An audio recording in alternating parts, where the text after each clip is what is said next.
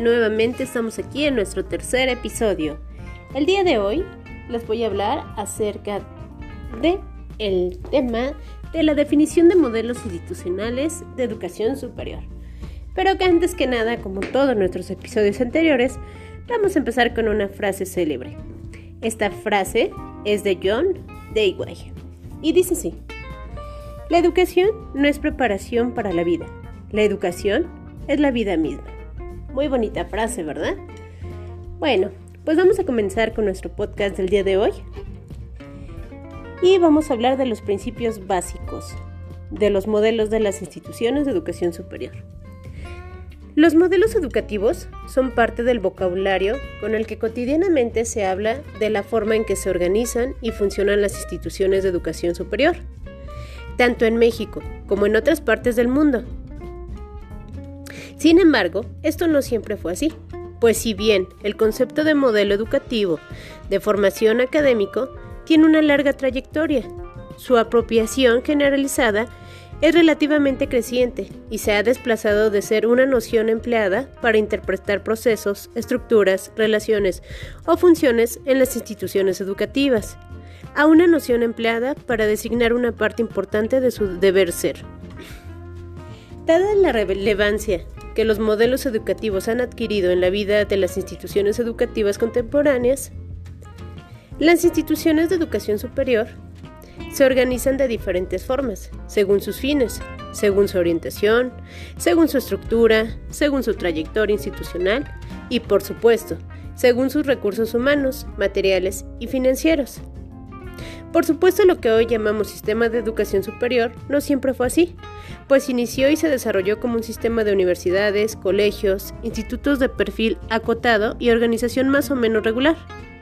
Hacia el último tercio del siglo XX y en la larga transición del siglo XXI, las formas organizativas comenzaron a sofisticarse y a combinarse de maneras difíciles de resumir. Como resultado de lo anterior, se comenzó a emplear diferentes herramientas analíticas e intelectuales para, dar cuenta del funcionamiento de las IES y comenzaron a emplearse modelos explicativos como los estudios organizacionales, particularmente de la sociología de las organizaciones, el análisis institucional, las políticas educativas, entre otros enfoques. El análisis histórico de la educación superior se identifican convencionalmente de dos formas básicas de organización universitaria, de donde deriva nuestro actual sistema de educación superior.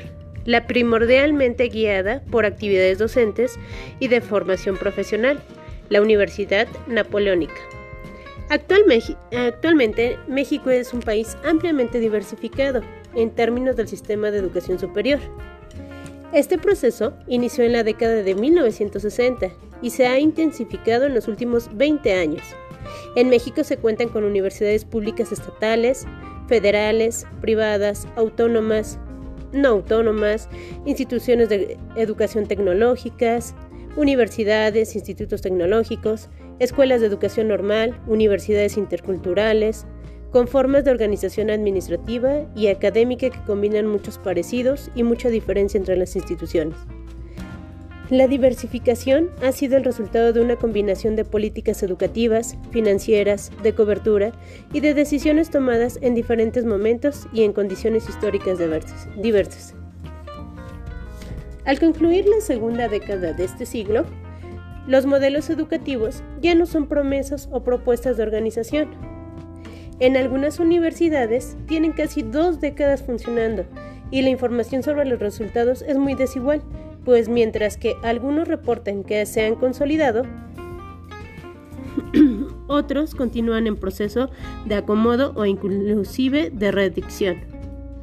Diversos estudios sobre implementación de políticas educativas y particularmente sobre implementación del modelo educativo han documentado algunos de los principales aprendizajes en la materia y también han, abierto muchas dudas. Por ejemplo, hoy en día sabemos que los modelos educativos enfrentan muy diversos retos de concepción, de diseño, de implementación y de resultados. Enfrentan retos administrativos, de financiamiento y también de comprensión las investigaciones teóricas empíricas evolutivas de intervención. Bueno, vamos a pasar con nuestro siguiente tema, el número 2, que es el Plan de Desarrollo de Instituciones de Educación Superior. Bueno, pero vamos a empezar con que, ¿qué es un plan de desarrollo? Un plan de desarrollo es una herramienta de gestión que promueve el desarrollo social de un determinado territorio. De esta manera, sienta las bases para atender las necesidades insatisfechas de la población y para mejorar la calidad de vida de todos los ciudadanos. Podemos recordar que el concepto de desarrollo hace referencia a dar incremento, a acrecentar algo, que puede ser físico o intelectual. Cuando el término se aplica a una comunidad humana, aparece relacionado con el progreso económico, cultural, social o político. En cuanto a la noción de plan, se trata de un modelo sistémico, sistemático que es diseñado antes de concretar una acción, de manera tal que ésta puede ser encauzada hacia los objetivos deseados. Un plan también es una guía. Partiendo de dicha premisa, podemos establecer que existen diversos tipos de planes de desarrollo. Así, por ejemplo, Podríamos citar los planes de desarrollo turístico que son establecidos por diversos organismos y entidades con el claro objetivo de impulsar esta actividad económica, que en muchos casos se ha convertido en uno de los puntales básicos del estado financiero de una urbe o país. Un plan nacional de desarrollo es aquel instrumento que establece los pasos a seguir para lograr el desarrollo social de un país. Es un proyecto diseñado por las autoridades estatales que delimitan sus políticas y estrategias. Por lo general, el Plan Nacional de Desarrollo tiene una duración de más de un año, de modo tal que el gobierno tenga el tiempo suficiente para implementar las medidas que considera necesarias para el desarrollo social. La intención de un plan de desarrollo es que las soluciones que ofrece logren mantenerse en el tiempo y ser sostenibles, para que la población no requiera de la asistencia social, sino que pueda mantenerse con sus propios medios. Ese es el plan de desarrollo. Ahora vamos con la programación y presupuesto de las instituciones de educación superior. Bueno, el proceso de planeación, programación y presupuestación tiene como finalidad orientar el gasto universitario a la atención de lo prioritario, garantizando el uso eficaz y eficiente de los recursos en cada uno de los programas que desarrollen. Eh, aquí tenemos diferentes fases que tiene la programación y presupuestación. La fase 1 es la fase de planeación, que es la parte donde se establecen aquellas acciones estratégicas para su atención prioritaria, de acuerdo a nuestra misión y visión institucional con base a lo establecido por el gobierno. Número 2. La programación es la fase donde se establecen los programas estratégicos y las metas con base en la técnica de presupuesto por programas, considerando los recursos humanos y materiales, definiendo los métodos de trabajo por emplear, fijando la cantidad y calidad de los resultados y su impacto social.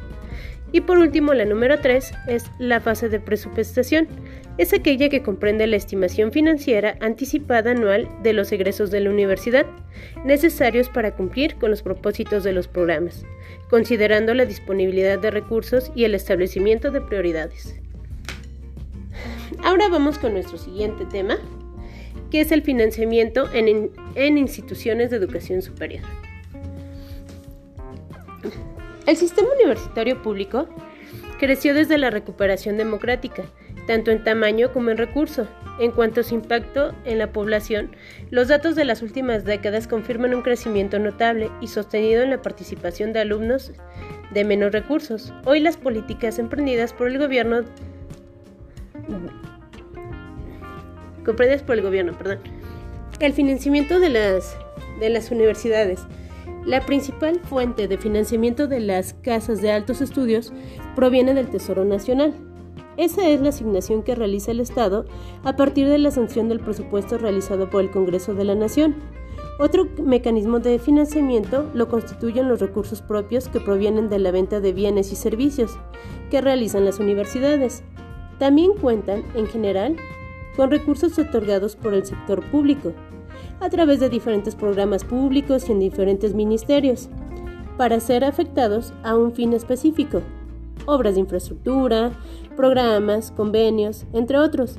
Y por último, lo que se conoce como economía o ahorro de ejercicios anteriores, que es una facultad concedida a la universidad para que aquellos créditos presupuestarios no comprometidos al cierre del año pueden ser utilizados en los años siguientes sin ser devueltos al tesoro.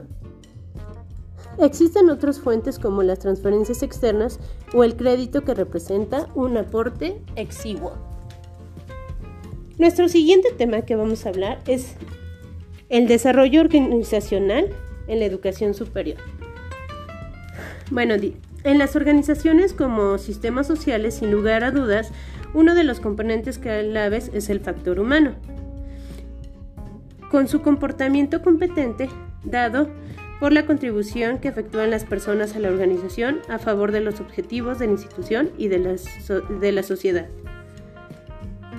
Para afrontar la demanda de institución de institucionalizar los cambios, la gerencia moderna ha creado estrategias de desarrollo organizacional que permiten a la alta gerencia con participación de los miembros en las instituciones planificar y afianzar las innovaciones requeridas, especialmente en los ámbitos sociológicos y metodológicos.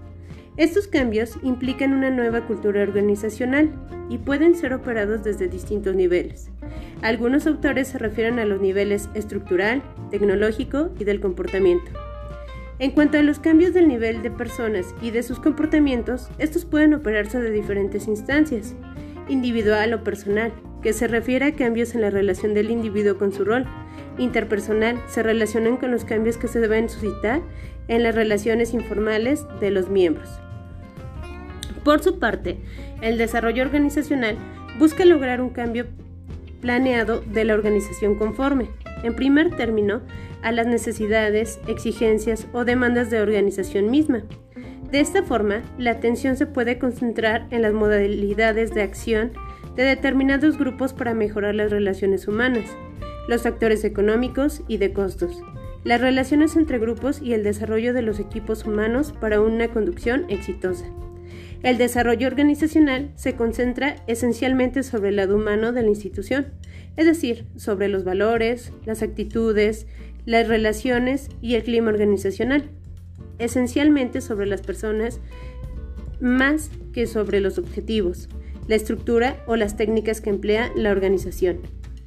El desarrollo organizacional aborda entre otros muchos problemas de comunicación, de dirección, conflictos entre grupos, temas de identificación y destino de la institución, satisfacción y motivación de los miembros de la organización, así como cuestiones de mejora institucional, por lo que se considera un, instrumento por excelencia para la gestión del cambio en busca de un logro de una mayor eficiencia organizacional.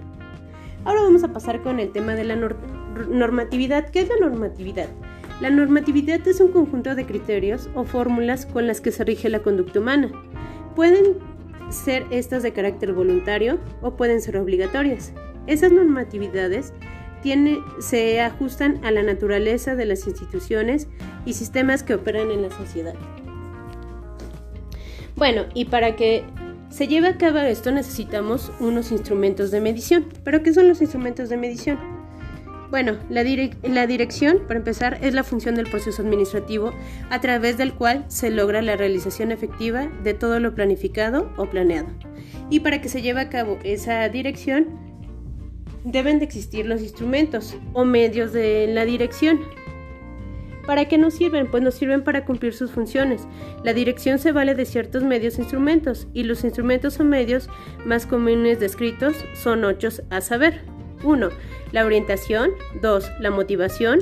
3. El mando o autoridad. 4. La emisión de órdenes. 5. Las comunicaciones. 6. La delegación de autoridad. La siguiente, la supervisión. Y la última, el liderazgo. Y bueno, y por último tenemos en nuestro tema la integración de los modelos. La integración de los modelos eh, nos, nos menciona en el artículo de la evolución de la calidad hace énfasis en que el concepto de la calidad deberá ser multidimensional y que deberá comprender todas las funciones y actividades de quienes integran la educación superior, enseñanza y programas académicos, investigación y becas. y bueno, de ahí eh, mm, nos deriva tres modelos. El, el modelo número uno nos dice que eh, es un modelo de fortalecimiento a la profesión docente. Este modelo tiene como finalidad preparar al docente para enfrentar los retos globales en la educación de nivel superior. De esta perspectiva se reconoce que el docente juega un papel fundamental en la formación de las nuevas generaciones de profesionistas. Otro modelo que encontré es el modelo de gestión institucional. El objetivo de este modelo es proporcionar un esquema de competitividad que favorezca el crecimiento del instituto con una proyección global. Por su atención, muchas gracias. Hemos terminado el podcast del día de hoy. Que tengan una excelente tarde. Hasta pronto.